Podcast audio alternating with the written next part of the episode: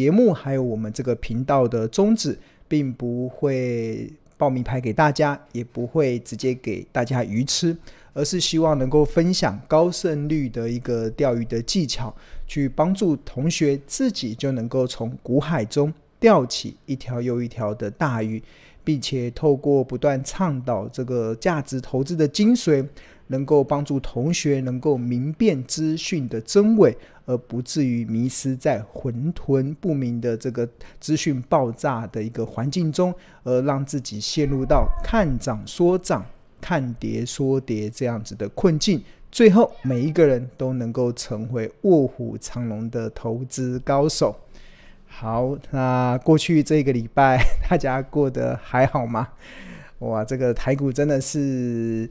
呃，一波比一波的还要低，相信也考验着很多投资人的耐心。那我们今天会来跟大家稍微来讨论一下，就是我们接下来在看行情的时候，我们要怎么去做一些呃阴影的一个状况。那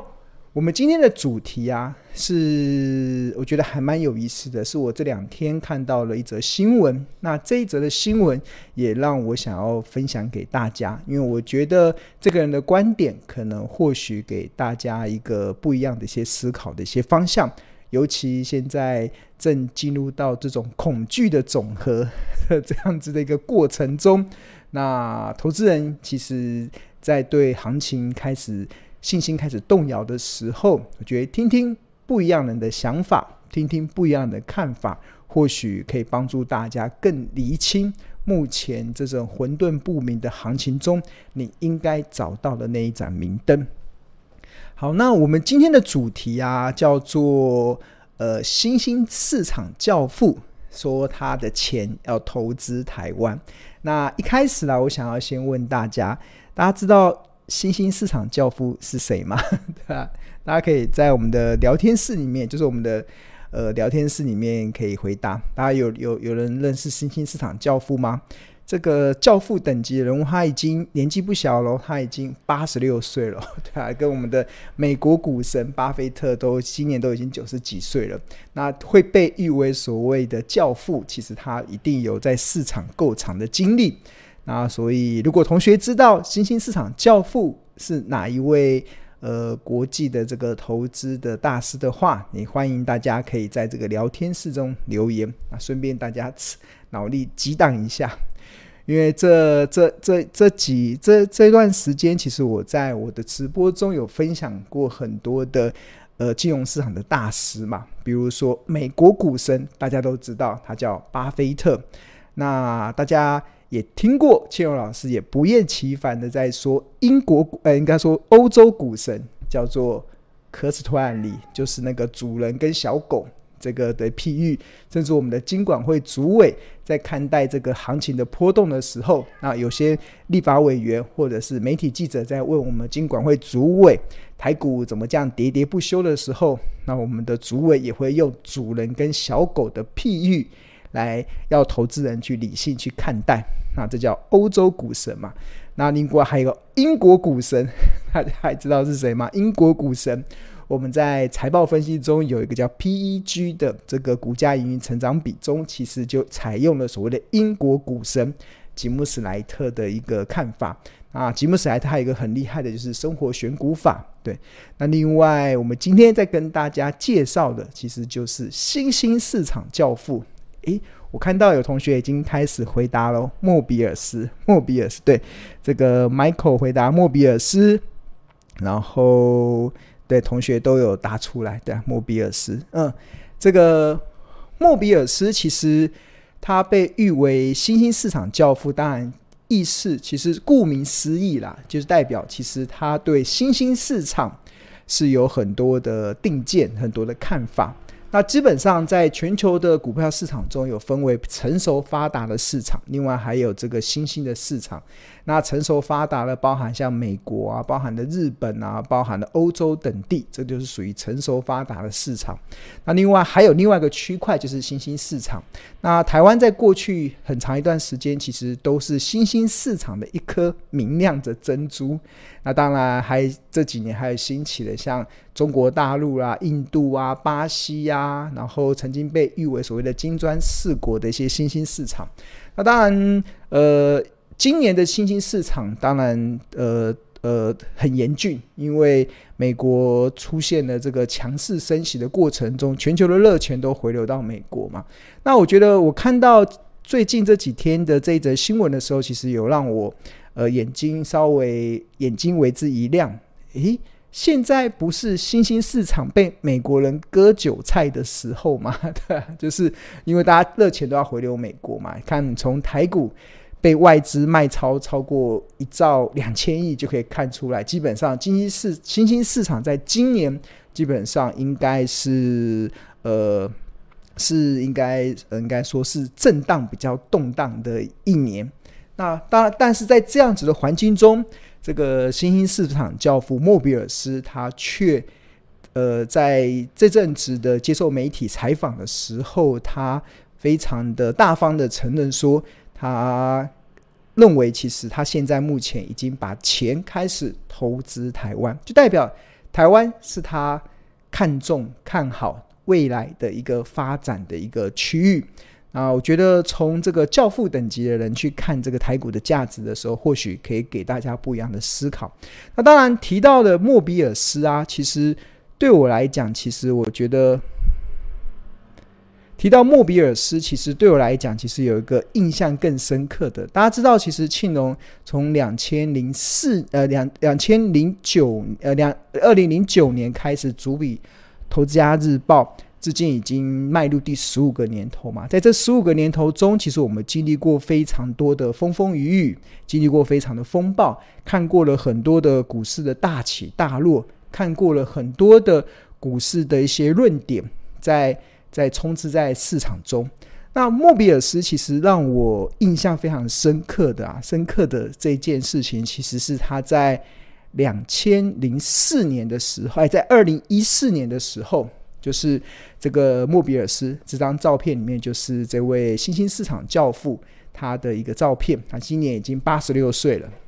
他平常出席演讲的时候，都是喜欢穿着白色的西装。那他在前阵子在接受媒体采访的时候啊，应该他有说，呃，他的他将他的钱开始投资台湾。那除此之外，我就印象很深刻的一件事，这件事情其实在当年呢，是引起非常大的骚动。什么什么样子的事情呢？就是在莫比尔斯在二零一四年的时候发表了一个对台股的看法。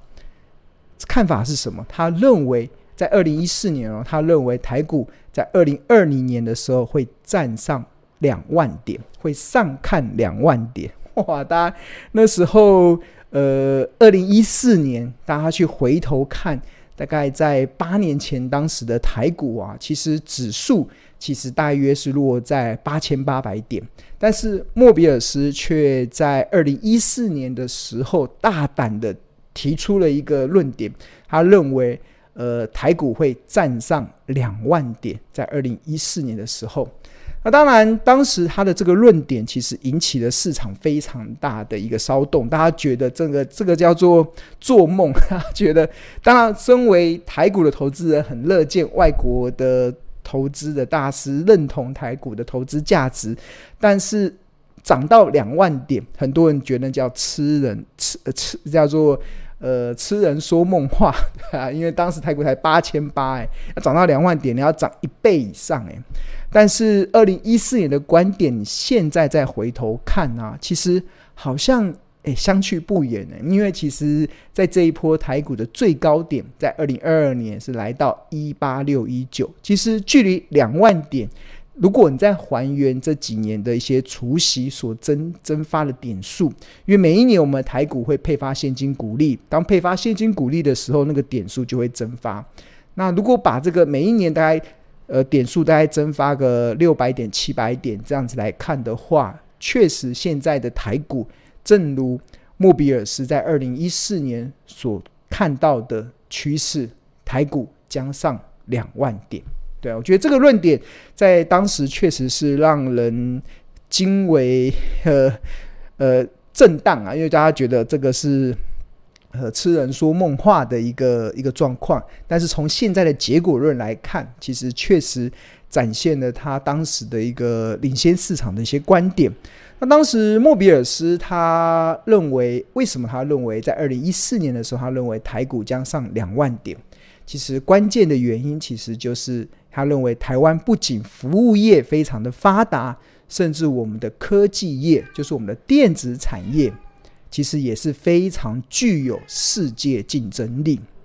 那在二零一四年的时候，我们还不觉得我们的半导体这么强，但是八年后的现在，其实你问每一个人，大家都能够认同台湾的半导体真的是世界 number one，对啊，啊，在二零一四年的莫比尔斯就看到了这个这个的优势，所以他认为台湾的科技业具有非常强大的世界竞争力，所以就长期而言，台股可以维持每年十二 percent 的这个正成长。这个就是台股的一个价值的地方嘛，这就是台股的价值的地方。那莫比尔斯在二零一四年的这这个谈话啊，其实也呃也收录在对吧？收录在这几天我在在找我投过去的《投家日报》的时候有看到。翻到了这一篇，就是我们在二零一四年的四月，二零一四年的四月七号。当然，目前所看到的是《投资家日报》在二零一四年时候的内容哦。然后当时我们就有引述这个莫比尔斯的看法。那这边有特别提到说，被誉为新当时投资家观呃《投资家日报》的一开始还是叫还是叫《投资家观点》嘛。然后这边有特别提到，被誉为新兴市场教父的莫比尔斯。他近期发表了对台股后市的看法。他认为，台湾不仅服务业发达，科技业具有世界的竞争力。因此，就长期而言，台股不仅可维持每年十二 percent 的正成长，二零二零年的时候更可上看到两万点的指数位置。那在当时啊，在二零一四年四月七号的时候，青龙提出我的论点，就是姑且不论呐、啊，台股上看两万点的论点是否过于一厢情愿，就是即使像我这种一路看多台股的人都认为二零一四年认为台股要上两万点，我们都觉得有一点点一厢情愿呐、啊。但是就当时啊，整体台股的上市柜公司的总获利来讲，确实是好到没话说。那尤其二零一三年赚了一点五二兆，那不仅年增率高达四十七 percent，更创下、更创、更写下了两千零七年一点五五兆的历史次高纪录。那此外，二零一四年其实台湾整体企业的获利展望人家，所以突破历史高点，其实庆隆当时认为只是水到渠成的结果。台股当时的历史高点是一二六八二，这个。呃，横跨了将近三十几、三十几年的台股的天花板一二六八二。那庆隆在二零一四年的时候认为突破历史的高点只是水到渠成，对，所以呃，台股确实是有具有这个所谓呃一万点迈进的条件。那甚至在二零一五年的时候，我还大胆的提出台股的万点会变成常态。对，当然很多人当时认为台股的万点是天花板，但是我那时候在二零一四年甚至二零一五年的时候，我认为台股万点会变成常态。对，那现在回头来看，其实都可以去通过那个验证性嘛。那另外关于台股的这个企业的这个获呃的获利的状况，那这边我们头家日报因为是电子报，所以这边就会安插一些影音的观点，就是我们的订户只要点这个这个是这个点播放。就可以听到当时庆隆针对莫比尔斯预言台股上两万点，在一些电视媒体的一些呃报道。哇，当时的我现在回头看起来。好青涩哦，啊，这个是八年前的我，对啊，看起来是还蛮青涩的一个状况。那这边其实要跟大家讲啊，就是我们投资家日报已经从两千零九年，其实已经到目前已经迈入第十五个年头了嘛。啊，中间经历过非常多的大大小小的风暴，那经历过大大小小股市的动荡，那我们最后都能够屹立不摇，而且每一次都能够。创造出我们的订户富贵稳中求这样子的目标，其实这都是有我们专业价值的一个地方可以去做这个验证的。好，那这是二零一四年嘛，二零一四年的观点。那呃，我会翻开之前的论点，只是要让告诉大家，诶，那他呃。现在他说了什么话？对，他以前说的这些话，可能让人家眼睛为之一亮。那甚至事后证明的时候，也认为好像呃有他的这个参考价值。那这是二零一四年嘛，但是现在已经到了二零二二年了。这个已经年纪已经到八十六岁的莫比尔斯，他最近又发表了什么样子的一个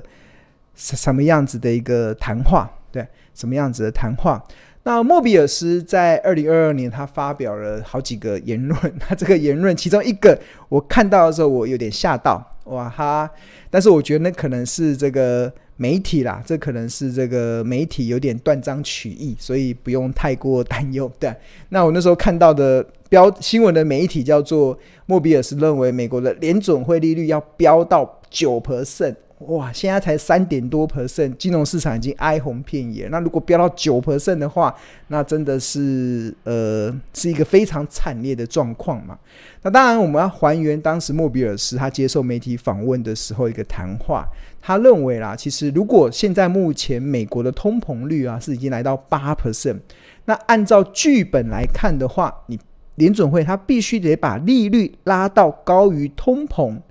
这才是正常的。因为这样才能进入到实质的利正正的利率嘛，就是如果你我的放在银行的利率都抵不过通膨，那钱就会缩小，那就意味着那联总会的利率至少要拉到九 percent，那才会高于这个通膨的八 percent。那九 percent 意味什么？九 percent 意味着联总会要升息三十六码，哇，先到升到十二码，大家已经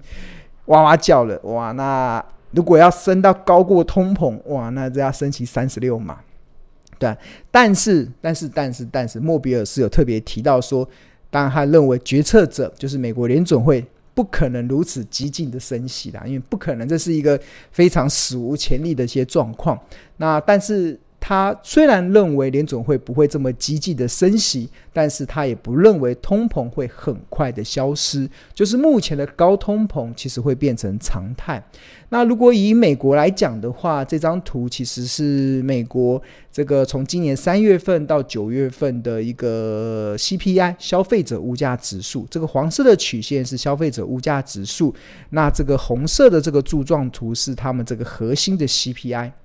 那九月份的核心 CPI 创下近四十年来的新高。那但是如果我们一般的呃媒体比较会看的，其实就是 CPI，就是这个呃消费者物价指数这个部分。其实九月份其实是来到八点二趴。那虽然相较于六月份的九点零六，七月份的八点五二，然后。八月份的八点二六来讲，其实是连续出现的一个下滑，但是它似乎下滑的幅度其实没有很大，所以莫比尔斯认为，其实这个高通膨可能还是会持续一段时间。那这个持续一段时间，它就会压缩人民的可支民众的可支配所得，那接下来它就会对金融市场产生一个很大的一个压力。高通膨，其实在去年的时候，其实美国股神巴菲特在四月份时候印象很深刻。去年的四月份，呃，美国股神巴菲特他就已经警告，他认为通美国正在发生非常严重的通膨，而且这个高通膨啊，会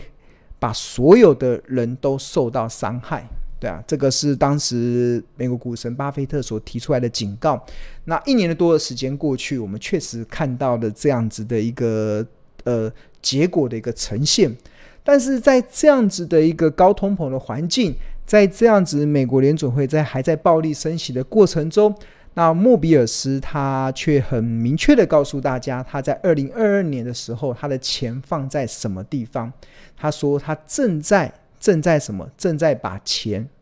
放到台湾，他放到台湾。那当然不止只有台湾啊，他还把钱放在印度，把钱放在巴西，把钱放在土耳其，把钱放在越南。他点名了五个地方。那其实印度跟越南比较好理解，是因为印度跟越南正在接收。正在接收这个中国大陆所释放出来的世界工厂这样子的一个角色，因为大家很多知道，最近这一两年中国大陆非常的动荡，那再加上中美之间的一个呃贸贸易的对立，所以很多的厂商他就开始被迫去寻找一些其他的生产基地，所以这个时候东南亚的越越南是很多台商去的地方，那甚至现在连印度，我们看到印度的总理非常的积极在招商，那甚至 iPhone 也。也大概有百分之七左右的这个组装的订单也挪到印度这个地方来，所以目前有看到，其实现在印度跟越南确实在接收中国大陆这个世界工厂，正在崩解的这个之后，重新定义新的世界工厂的角色的定位。所以印度跟越南确实是有它的一个长线的投资的价值。那另外巴西有它大众物资的优势的地方。那土耳其我不太熟，我不知道土耳其，我只知道它先前汇率动荡很大。那未来我不知道莫比尔说怎么看好土耳其，但是这可能要进一步的去了解。但是我相信莫比尔斯他在这个阶段他还是看好台湾，他甚至把钱投到台湾，也一定有他的道理。那这个道理是什么？我觉得这道理应该过去这八年来其实都没有改变，没有改变。就诚如他在二零一四年的时候，他看好台股的理由，我相信也是这么一回事。他在我再重新复习，他二零一四年看好台股的理由是，他在二零一四年台股在八千八百点的时候，他认为台股会上两万点，而当时支持的理由是认为台湾不仅服务业发达。甚至科技业也具有世界竞争力，因此就长期而言，台股可以维持每年十二 percent 的正报酬。所以这个就是莫比尔斯决定把钱放在台湾的一个很重要的因素，对啊，我觉得这个就是大家可以值得去深思的地方，可以值得去思考的地方。好，那刚有特别提到《投资家日报》嘛，所以我这边。不免要跟大家稍微呃推荐一下，就是我们《投资家日报》真的已经